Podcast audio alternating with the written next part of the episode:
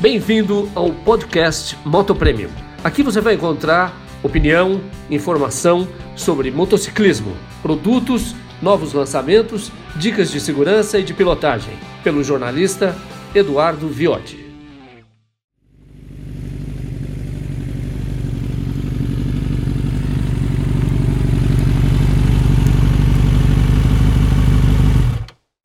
Opa, vamos falar um pouco hoje sobre combustíveis. No Brasil, a gente tem o privilégio de poder utilizar quatro combustíveis diferentes nos nossos veículos. Nas motocicletas, na verdade, apenas dois, porque os motores a ciclo diesel não estão disponíveis para motos e as motocicletas não têm, que eu saiba, nenhuma adaptada para o uso de gás ainda. Então, nós temos álcool e gasolina, que funcionam nos motores que a gente conhece, os motores de ciclo Otto, que são os motores de quatro tempos que a gente utiliza hoje nas motocicletas, infelizmente, para os apreciadores do cheirinho de, de óleo queimado, as motos de dois tempos foram proibidas há muitos anos porque poluem demais, elas queimam óleo junto com a gasolina, quer dizer, o motor, a parte alta do motor é lubrificada com o próprio combustível, o óleo, o óleo vai dissolvido na gasolina, então não tem, não tem jeito de não poluir ele queima e faz uma fumaça e não dá mais. Aliás, a lei antipoluição, a Proconv, está cada vez mais rigorosa e muitos motores, muitos modelos de motocicletas estão deixando de ser fabricados porque não atendem mais a lei antipoluição. Mas a gente ia falar de álcool e gasolina.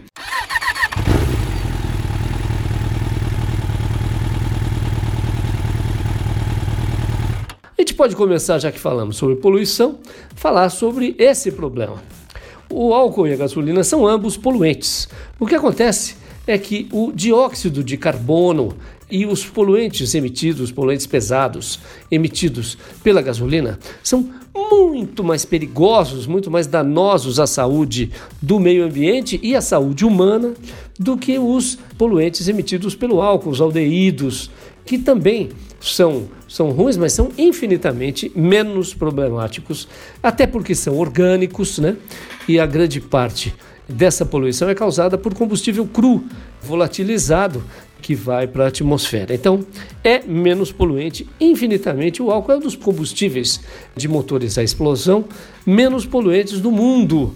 E é um privilégio dos brasileiros terem um, combustível tão pouco poluente. Então, isso já é uma razão para a gente usar sempre que possível nas motos. Flex não são muitas, são as motos de até 250, 300 centímetros cúbicos é que tem é que tem essa opção de motores flex, que são muito comuns nos automóveis. Eu, francamente, prefiro bem mais usar o álcool na maior parte do tempo. Nos dias muito frios, nas motocicletas que não tem sistema de partida frio, hoje em dia os carros também já dispensam os sistemas de partida frio. Nas motocicletas, eu uso nos dias mais quentes, que são grande parte do, do, do, ano no Brasil, eu uso apenas álcool. E nos outros dias muito mais frios, um pouco de gasolina misturada no álcool, que facilita a partida frio e os primeiros momentos de funcionamento com o motor longe da sua temperatura ideal. O álcool é um combustível mais limpo, ele também carboniza menos o motor, ele causa menos danos numa eventual contaminação ao óleo lubrificante, porque quando isso acontece com a gasolina, e acontece com uma frequência até bastante grande, o óleo é danificado, o óleo, o óleo lubrificante do motor, e no caso das motos, também do sistema de embreagem e câmbio, é o mesmo óleo na maior parte das motos. As Harley Davidson tem óleos separados, né? Mas na maior parte das motos o mesmo óleo lubrifica motor, câmbio, embreagem.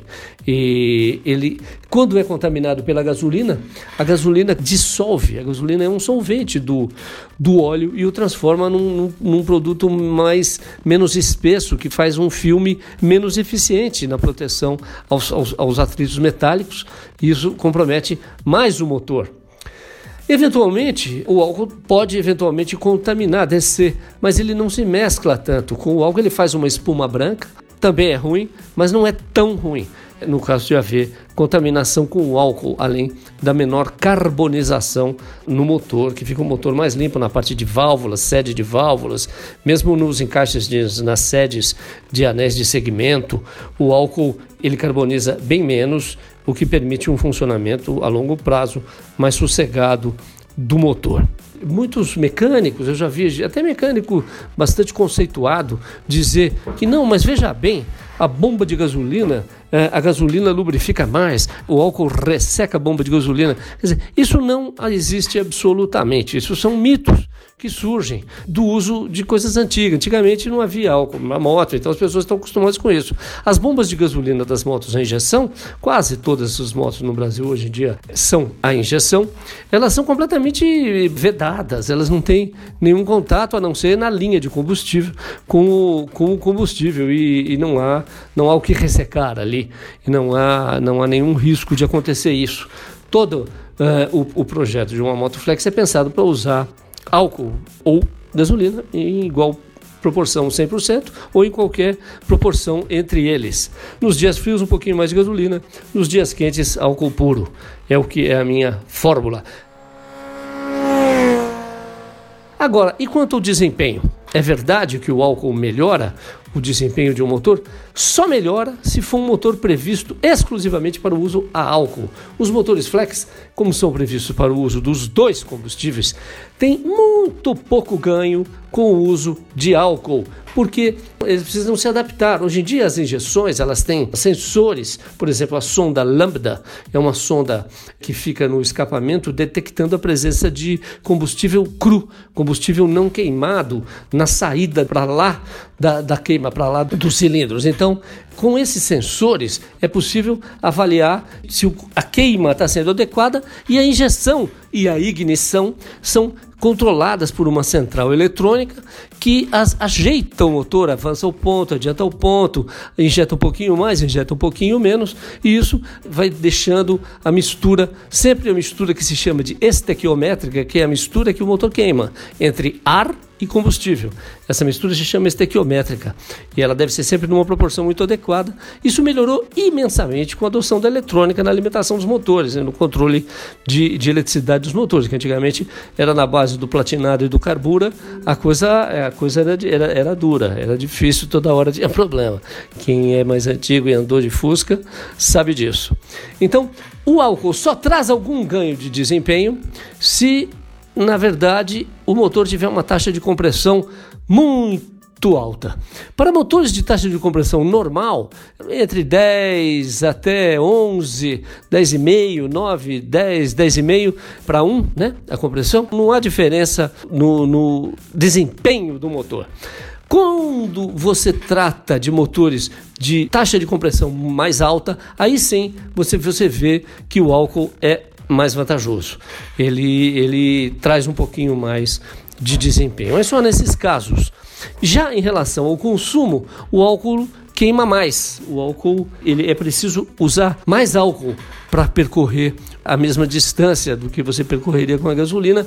Isso teoricamente, estabeleceu-se em termos genéricos que seria em torno de 30% a mais, ou seja, se o preço do álcool for até 30% inferior ao preço da gasolina, ou mais de 30% inferior ao preço da gasolina, então vale a pena usá-lo, usar o álcool como combustível sob o aspecto financeiro.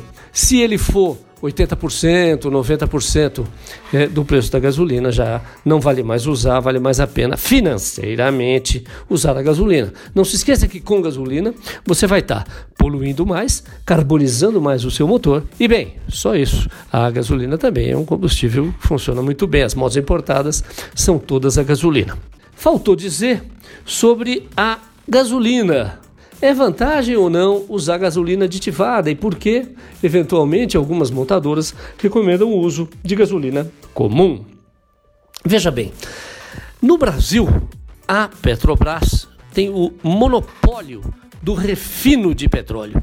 Toda a gasolina é feita nas refinarias administradas pela Petrobras. Essa gasolina é igual, tanto faz se ela é aditivada ou não é. Os aditivos que lhe são acrescentados pelas distribuidoras são sempre detergentes e dispersantes. O que, que significa isso? Detergentes, eles dissolvem as graxas, os depósitos que se acumulam nas câmaras de combustão, na linha de, de combustível, eles vão dissolvendo, os aditivos de detergentes vão dissolvendo. E os dispersantes impedem a aglomeração dessas moléculas, desses depósitos, naquilo que a gente chama de carbonização, que ocorre tanto na câmara de combustão, na linha, na sede de válvula e por aí afora. Então, a diferença são apenas a adição desses aditivos detergentes e dispersantes. E por que é que algumas montadoras, eventualmente, são raras, mas algumas montadoras indicam ainda, principalmente na área automobilística, na área de motocicleta, eu não tenho notícia disso, o uso de gasolina comum, porque a gasolina aditivada não é igual para todos os postos. A gasolina aditivada, digamos, por um exemplo, da BR distribuidora, é bastante diferente da gasolina aditivada da Ipiranga distribuidora ou da Shell distribuidora, por exemplo. Então, eles não têm como recomendar um produto que eles não sabem qual vai ser o comportamento dele. Já a gasolina comum, teoricamente, muito teoricamente, aliás, ela deveria ser igual, idêntica em todos os postos. Não é porque nós sabemos que a gente vive num país que tem um problema de corrupção e de desonestidade muito crônico, muito intenso, muito grave e que é muito difícil a gente comprar uma gasolina de excelente qualidade, uma gasolina que não tenha sido minimamente, como é que se chama isso, batizada. Isso é outra vantagem do álcool em relação à gasolina. Quando há o batismo do álcool, ele é feito com água, dissolve-se em água e que, portanto, quando há a adição de um batismo, de um, de um produto indesejado no álcool, é a água. E na gasolina, não. Na gasolina, quando há adição desse produto, geralmente são solventes horrorosos, baratíssimos, que são derivados de petróleo também, geralmente derivados de resíduos da, refina, da, da refinaria, de uma refinação. E então são produtos que causam goma, causam aqueles depósitos no sistema de injeção, aquelas borras, aquelas gomas, são aditivos indesejados, aditivos criminosos, muito mais perigosos do que aqueles adicionados ao álcool.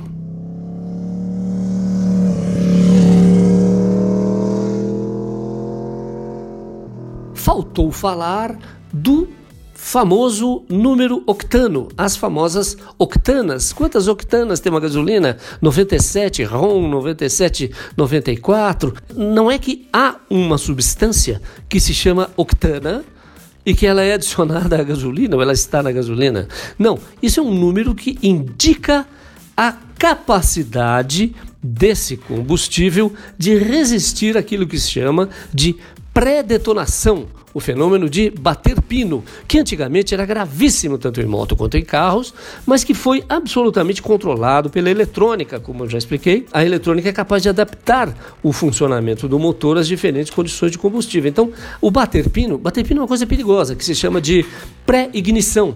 É quando, sob determinadas condições de temperatura e pressão, a gasolina ou o combustível que está dentro do cilindro apertado, comprimido pelo pistão, explode sozinho, sem a presença da fagulha, da faísca causada pela vela de ignição.